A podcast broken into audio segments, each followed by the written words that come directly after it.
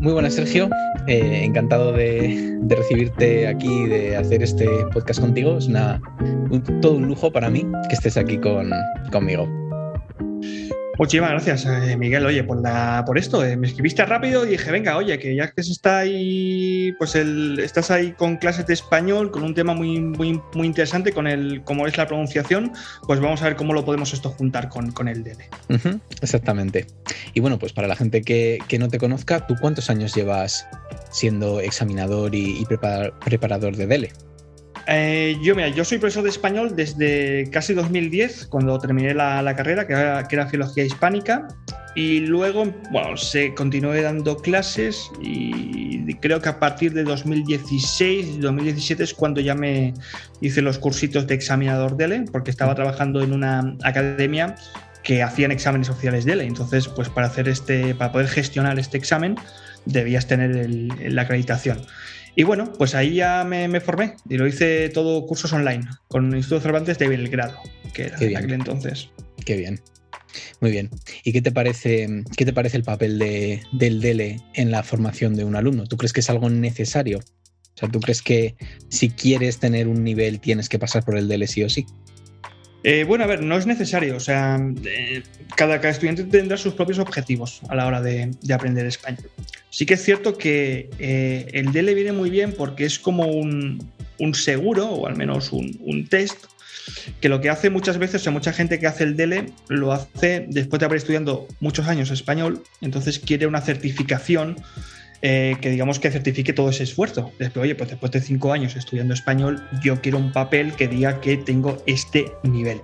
Pero no es algo que sea necesario, es decir, hay muchos estudiantes que, bueno, que aprenden español, eh, que hacen, lo hacen de forma académica, en escuelas, academias, en clases, luego pues eh, hay otros que prefieren pues aprenderlo fuera, de, ese modo no tan raro, de forma oral, en la calle y tal, y no necesitan el papel. Pero bueno, yo siempre recomiendo que que, lo hagan, que no, no, cuesta nada. Es un papel que nunca caduca, o sea, un diploma que nunca caduca, una vez la pruebas ya lo tienes para toda la vida y que en muchas ocasiones, pues bueno, certifica tantos años de esfuerzo y por supuesto con ciertas, ciertos beneficios que también tiene tener el DELE a nivel académico y a nivel profesional.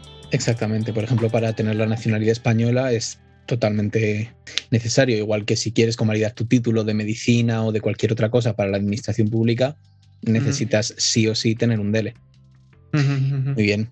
¿Y tú qué opinas, que llevas tantos años dando clase, que el nivel de los DL es real o es simplemente te preparas el examen hasta que sale y ya pues tú puedes decir que tienes ese nivel, aunque realmente no lo tengas? Mira, si echas un, vistazo al, plan curricular del Cervantes, que esto está online, lo podéis comprar también físicamente, son, son tres tomos. ¿no? Cada, cada tomo son, son, los niveles, niveles A1, A2, un tomo, B1, B2, otro tomo, C1, C2, otro tomo. Este plan curricular lo que hace es eh, mostrar todas las competencias, todo el contenido, todas las funciones que debería cumplir un usuario de español en esos niveles. Entonces, si tú echas un vistazo a todo lo que tendría que cumplir, es completamente imposible que se pueda examinar o certificar en un único día, en un único examen. No hay que olvidar que el, el DEL en el fondo no es más que un sistema de evaluación masivo donde pues oye, se presentan un montonazo de personas eh, ese mismo día y a lo largo del año también, que permite pues digamos evaluarlos de una forma muy rápida y, sistemática. Mm, por ejemplo, las tareas de comprensión de lectura y de comprensión auditiva las corrige una máquina, eso se hace casi de forma automática y no necesitas interpretación del resultado. Entonces, eh, es completamente imposible que un examen de un solo día tenga en cuenta todas estas eh, competencias. Ahora bien, Sí que es cierto que dentro de los sistemas de evaluación de niveles del español, de lenguas eh, internacionales que, uno pueda aprender, sí que es cierto que se aproxima bastante. Y sí que es cierto que si tú analizas tal y como estaba en, a principios quizá de 2010 antes de las diferentes, digamos, evoluciones, pues te das cuenta de que el examen ha ido evolucionando, han ido actualizándolo, han ido mejorándolo. Y esto, pues bueno, la gente que está detrás de este examen es gente que, que sabe exactamente cómo va y sobre todo porque parten del marco de referencia común europeo. Es decir, que esto en verdad es un nivel mucho más grande de, competencias y de niveles que, en el cual se ven involucrados pues, diferentes lenguas de la Unión Europea, como el francés, también está el inglés, también está, pues, digamos, el alemán, el italiano, y en el fondo es un, es un acuerdo que hace gente que sabe mucho de, esto de, enseñar lenguas extranjeras. claro, eso es. sí, afortunadamente en Europa tenemos el marco que yo creo que nos ha facilitado a todos la vida, sobre todo con la nomenclatura pues de, A1, A2, B1 porque con esto ya sabemos, cuando alguien te dice qué nivel tiene, tú ya sabes lo que es capaz de hacer en cualquier idioma. Y eso yo creo que ha sido una ventaja gigantesca. Por ejemplo, en inglés no ocurre, o en mi opinión no ocurre, cuando tú te sacas un, cuando tú te certificas, realmente tampoco se corresponde con, con lo que tú dices, ¿no? Con, en, español tenemos el plan curricular de Cervantes, que son pues casualmente los que mm, se encargan de, del DELE, pero, pero claro, eso también asegura que ese plan curricular se va a ver reflejado luego en el nivel del examen. Así que... Muy bien. Una de las ventajas más grandes para mí que tiene el DELE es que hay parte oral y eres capaz de, poner a prueba pues, tu expresión oral. ¿Tú crees que se tiene en cuenta la entonación, el, el, acento, la pronunciación? ¿Tú crees que es importante para aprobar la parte oral o simplemente ser capaz de desarrollar una conversación con fluidez? Jope, Miguel, tú te, sorprenderías saber cuántos emails o comentarios me llegan de, gente, porque yo también trabajo lista de emails donde tengo pues, varios estudiantes, donde yo pues, voy enviando emails. Me responde gente que está preocupada precisamente por esto, por, oye, la pronunciación, la entonación en el DELE. A ver, si echas un vistazo, esto te lo digo como examinador de le echas un vistazo a lo que es la, escala analítica, hay dos escalas, la, holística analítica. Dentro de la analítica vas a ver que esto está en fluidez, si no me acuerdo, y es a partir del nivel B1 para arriba. En A1 y A2 ahora han renovado esto y lo han eliminado, lo han simplificado. Pero si te vas a presentar a un B1, B2, C1, C2, vas a ver que hay ciertos comentarios en cuanto a lo que es la pronunciación. Y lo que te dicen incluso en la banda 3, que es la máxima nota que tú puedes alcanzar en fluidez, hace un comentario de la entonación y es que se acepta que el estudiante tenga un acento extranjero siempre y cuando no interfiera en la eh, comprensión del mensaje. Es decir, que si tu acento extranjero no dificulta que el examinador te pueda entender o no te pueda entender las palabras que tú quieras decir, no hay problema. Esto en C2 elimina, porque C2 ya es un examen en el cual, em, digamos que el español ya se trabaja como objeto de trabajo. Es decir, el C2 es para profesores de español, para traductores, para intérpretes que tienen que usar el español. Ahí ya sí que la pronunciación tiene que ser neutra. Pero en los otros niveles, la verdad es que tú puedes tener em, un, acento extranjero y no, o sea, y no, no suspender. Es decir, la gente no suspende por tener un acento extranjero. La gente igual sí que, sí que te penalizan y a mí esto me ha pasado en muy poquitas ocasiones, muy, muy, muy poquitas, quizá dos o tres estudiantes, en los que tienen una pronunciación tan fuerte o pronuncian tan mal que no soy capaz de entender qué están diciendo en algunas palabras. Y esto sí que te puede penalizar, pero recuerda que son cuatro, son cuatro apartados, es decir, que, que se evalúan más cosas. Claro. Claro, esto yo, pues llevándolo ya al campo de la pronunciación, esto cuando tú dices que, no interfiera en, pues eso, que se entienda el mensaje, es lo que, lo que yo pienso como los fonemas y los alófonos que tenemos en español. Pues que los ah. fonemas son las unidades de significado que tiene un sonido, ¿no? Pues cada, cada unidad de, de significado pues puede tener seis alófonos diferentes, pero no por pronunciarlo de otra manera, tú vas a dejar de entender que te estás refiriendo a este sonido. Entonces, hay mil maneras de pronunciar la N en español, hay seis. Pero si tú pronuncias una de las seis, aunque no corresponda a esa para un nativo, todos lo vamos a entender, no hay manera de que no nos entendamos.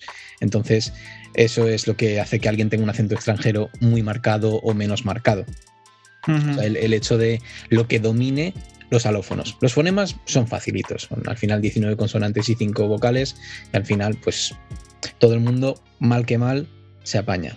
Pero luego los mm. alófonos ya estamos pasando a 55 si contamos los diptongos. Es una, cifra muy, muy diferente. yo también te digo, Miguel, que soy bastante eh, dejado, ¿eh? o sea, en cuanto a trabajar la pronunciación en clase. También doy clases a, nivel, a niveles iniciales y la verdad es que sí que tengo tengo algunos ejercicios incluidos en cuanto a interpretación de algunos sonidos, ¿vale? Pero la verdad es que mm, creo que esto, en general, en el aula del L, la pronunciación, la entonación es, es una de estas eh, cuestiones que habría que trabajarla mucho más porque lo dejamos bastante descuidado e incluso hay alumnos que te piden este tipo de ejercicios porque saben que la pronunciación es importante y a veces hay que trabajarla bastante, bastante. Eso es, eso es. Eso, esos son los que yo acojo bajo mi ala normalmente. esto, yo creo que lo que ocurre es que muchas veces pecamos de, trabajar demasiado en la gramática. Bueno, nunca se trabaja demasiado en la gramática, ¿no? Pero pecamos de centrarnos exclusivamente en la gramática y el vocabulario y a veces nos olvidamos de que el, objetivo de hablar o de aprender un idioma es comunicarse pues, con fluidez y con naturalidad. Y para eso hay que perder el miedo. Y la pronunciación juega un papel súper importante en esto. Claro, claro, claro. ¿Tú crees que cuando ya te entiende todo el mundo, aunque tengas acento, no importa, cuando ya te entiende todo el mundo, hay que dejar de trabajar en la pronunciación o simplemente llega un punto en el que dices, vale, ya, ya, me, ya me he apañado, ya me puedo comunicar. Mm, ahora a trabajar en subjuntivo. Bueno, depende mucho de los objetivos que tenga el, estudiante. Yo como estudiante de inglés, por ejemplo, yo llegué ya a un momento en el cual eh, cuando la gente ya me, me, entendía en inglés, yo ya dejé de, darle, pues al menos... A hay una forma de, digamos, de estar conectado con la lengua y que funciona muy bien a nivel, a nivel de la pronunciación, que es escuchar un montonazo la lengua meta. Y aquí los podcasts juegan un papel fundamental en, todo esto. Y luego hay técnicas como el shadowing y, todo esto que ayudan a, pronunciar. Entonces, yo sigo escuchando eh, cosas en inglés, eh, a nivel auditivo, podcast, pero yo, yo, ya he dejado hace mucho tiempo de trabajar la pronunciación porque no es ahora mismo mi objetivo primordial. ¿eh? Tampoco es que sea inglés. Ahora tengo un inglés pues funcional que me ayuda pues a me ha ayudado a vivir en extranjero durante varios años, a poder comunicarme, a no morirme de hambre y ahora también pues me ayuda a, ganar dinero porque me tengo que comunicar con ciertos clientes en, en inglés, sobre todo con, con estudiantes. Pero la verdad es que en mis objetivos ahora mismo no está la pronunciación. Entonces esto tiene que ser de cada uno. Es, hay ciertos estudiantes que dan mucha importancia a la pronunciación porque para ellos es importante y luego no no los hay, que hay tantos. Entonces, el profesor aquí tendría que equilibrar un poco la balanza. Tendría que ver, eh, dentro, vamos a imaginar que tú eres un profesional que estás enseñando español, que tienes un plan curricular, que tienes un temario, que tienes, digamos, una metodología. Entonces tú tienes que evaluar como experto en la enseñanza de esa lengua si a ti te conviene o no te conviene tanto eh, focalizarte en la pronunciación. Sí que es cierto que a veces te pasan esto, que son estudiantes los que dicen, yo es que quiero pronunciación, pero es que quizá tú como experto ves que además de la pronunciación necesita otras cosas más importantes para poder alcanzar estos objetivos que tú propones en clase. Entonces, esto pues es una negociación. Por una parte, tú como experto en la lengua, luego el estudiante como ser consciente, que muchas veces no es consciente de lo que hace bien y de lo que hace mal, o dónde hay que focalizarse o dónde no hay que focalizarse, y luego lo que hace el estudiante fuera del aula, que ahí pues puede hacer lo que él quiera. Si él lo quiere pues mejorar la pronunciación, porque cree que la pronunciación es algo muy importante y es una pues cosa que tiene que mejorar para poder mejorar en su español, pues oye, dale caña a la pronunciación. Pero tú en tu clase, tus, tus, reglas. Claro, eso es.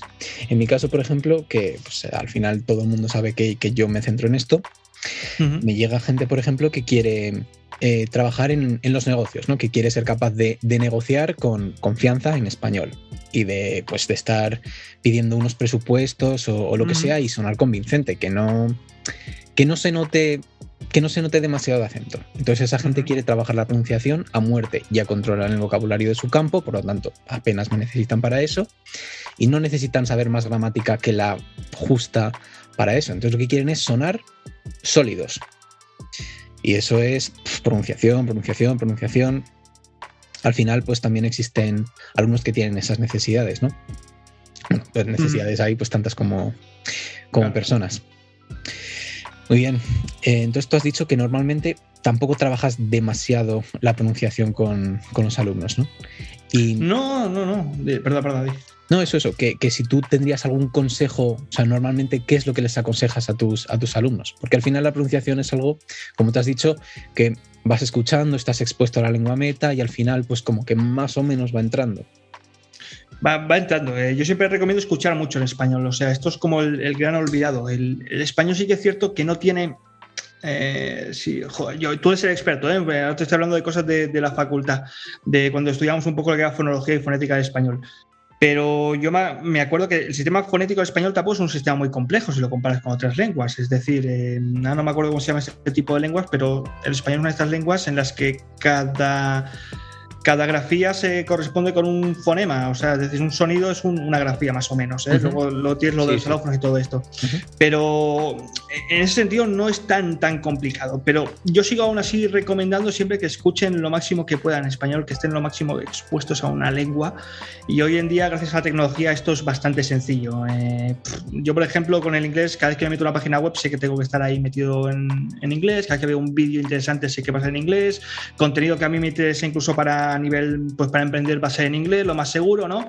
Entonces, recomendaciones que yo daría, oye, búscate un podcast, ¿vale? Nosotros tenemos una red de podcasts allí donde tienes más de 80 podcasts para aprender español. Luego, si quieres, esto lo dejamos en las notas del, del episodio. Eh, lo digo para que escojas uno. Escoge un podcast que ahí te guste, que el tema que te guste, y escucha, escúchalo cada día, porque el, podcast, el, gran secreto del podcast es la forma de consumir este contenido, que es contenido auditivo, contenido real. Incluso hay podcasts, Miguel, que están focalizados en la pronunciación. Es decir, no es que solamente sea un profesor hablando en español, escuchando contenido en español, sino que hay profesores que usan el español para que tú escuches español y además para que tú aprendas a pronunciar en español. Así que son dos cosas que puedes hacer al mismo tiempo. Sí. Y luego otra cosita que también recomiendo, que se hace con podcast, es lo del shadowing. A mí el shadowing nunca me ha funcionado, ¿vale? Pero hay muchos alumnos que, que, sí, probad. Es decir, escuchad un podcast que sea cortito, buscaros algo que sea cortito, que vaya a un ritmo normal de habla y eh, intentar reproducir esa misma entonación repitiendo las mismas palabras. Escuchad esa misma pieza cinco, seis veces, diez veces y hablad vosotros solos en voz alta intentando emular eh, tu shadow, es decir, repetir, eh, reflejar esa entonación, esas palabras con ese ritmo de un nativo en español, porque cada lengua tiene su propio ritmo. Así que son dos cositas a nivel tecnológico que se pueden hacer ya, ya, ya. Y luego ya si te interesa mucho pues esto de la pronunciación, oye, tomar clases contigo, tomar clases con una persona que, esto, que, trabaje la pronunciación con un experto, porque si no, no, mm. no sé, son también cosas más rápidas que sí, Sí, o yo también recomiendo eso, tomar clases conmigo. sí, eh, desde luego lo que dices es totalmente cierto. Aquí lo único que puntualizaría, y es un poquito nada más, es que eh, repetir es fantástico, estar expuesto a la lengua es fantástico, siempre y cuando tengas los recursos para saber qué es lo que está ocurriendo, porque si no, muchas veces nos, encontramos con eso, gente que está atascada en una, tiene un nivel altísimo de, gramática, de vocabulario, saben todo, pero no tiene una pronunciación acorde a su nivel.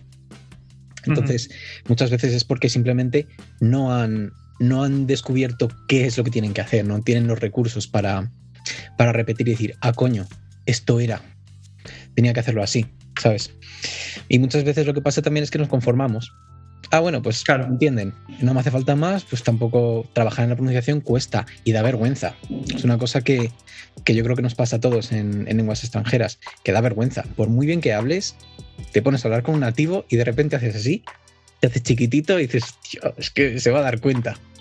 Incluso, las, técnicas que se hacen en clase a nivel de pronunciación, ¿no? De meterse el boli y todas estas cositas raras, incluso dan vergüenza, ¿no? O de hacer sonidos raros que luego te ayudan a articular mejor, a mover la lengua, a, las cuerdas vocales. Esto, eh, tú lo ves, lo ves en vídeo y dices, pues, Dios mío, yo no quiero hacer eso, eso es muy vergonzoso. Yo he visto cosas hacer esto a nivel de, podcast para mejorar la locución de un podcast y mm, da vergüenza. O sea, imagínate hacer esto en una lengua extranjera delante de un profesor, incluso ya delante si es una clase grupal de gente que no conoces. exactamente, exactamente. Entonces, pues eso, para mí lo más importante es tener los recursos, saber qué es lo que tienes que hacer, porque en cuanto te vuelves un poquito autónomo con esto, ya no necesitas un profesor. O sea, simplemente necesitas que alguien te ponga las cosas en su sitio, te, te programe el cerebro para estar receptivo a estas cosas y luego ya tú solito lo puedes hacer. Claro pero sí que yo creo que es, necesario pasar por ese proceso antes, ¿no? Darse cuenta de que, de que existen más sonidos de los que tú pensabas que existían, que pues muchas veces los nativos no nos damos cuenta. Porque yo cuando te he dicho seis formas de decir la N, pues aún estoy pensando en cuáles, cuáles son las cuatro que me quedan, ¿sabes? Porque no somos conscientes. Mm. Entonces, es crear esa, esa conciencia y o conciencia y después ya cada uno pues puede ir repitiendo, puede ir dándose cuenta de, esas cositas y ya no necesitas a nadie para trabajar la pronunciación. Es, realmente es mm. muy sencillo, pero nadie lo trabaja. Casi nadie lo trabaja. De, hecho, esto que acabas de decir, Miguel, es importante y es la diferencia entre un nativo y un profesor. Y es que el profesor en teoría tiene que ser consciente de, de, por qué pasa estas cosas, ¿no? Esto, por ejemplo, esto lo aprendí yo en el máster de L y era la diferencia entre, ahora aquí nos van a caer palos, ¿eh? La diferencia entre el profesor de L nativo y el profesor del extranjero, ¿no? Y es que el profesor de L nativo sabía exactamente cuándo algo no estaba bien. O sea, tú, esto a nivel de pronunciación, tú sabes cuando hay algo que no te suena bien. Y muchas veces esto, el profesor no nativo no, lo, no era capaz de verlo.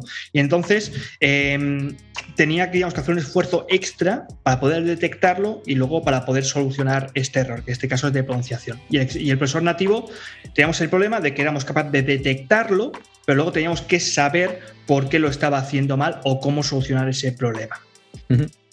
Sí, sí, pues exactamente. Y yo aquí eh, rompo una lanza en favor de los, de los profesores nativos también porque, eh, ya te lo he dicho antes, yo soy profesor de inglés además de español y eso que estudié más. es la lengua que más he estudiado como, como enseñar.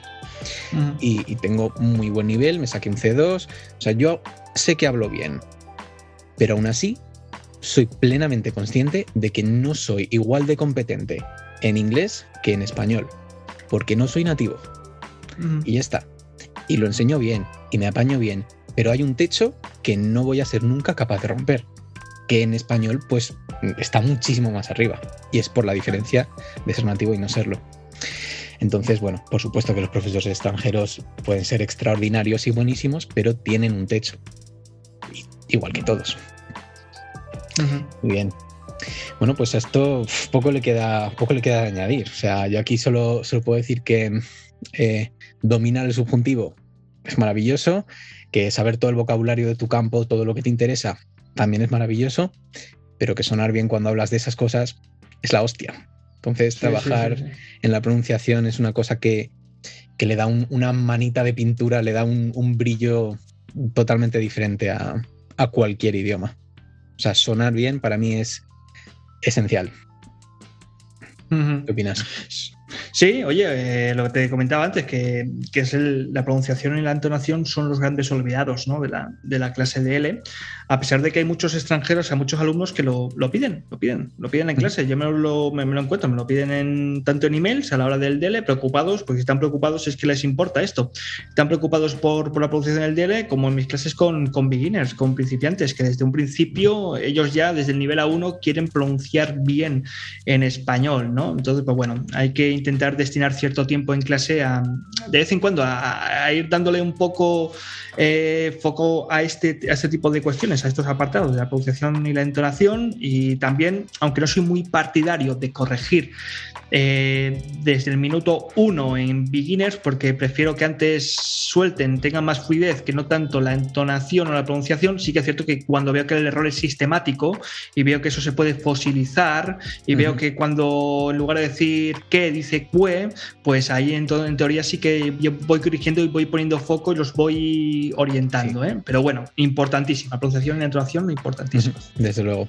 Muy bien. Pues menudo pedazo de profesional, Sergio. La verdad que está claro que, sabes lo que haces y, lo haces muy bien.